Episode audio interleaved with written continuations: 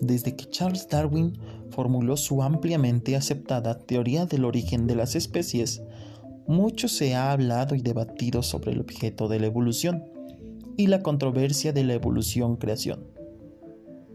Sin embargo, no hay un solo punto de vista que sume las controversias con la única perspectiva que fluye de la pluma de la reverenda B. R. Hicks.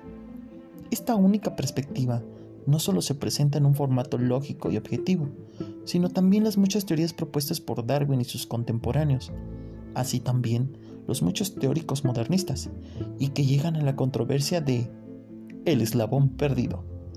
El eslabón perdido que une la creación del Génesis con los descubrimientos científicos. Quédate en este podcast.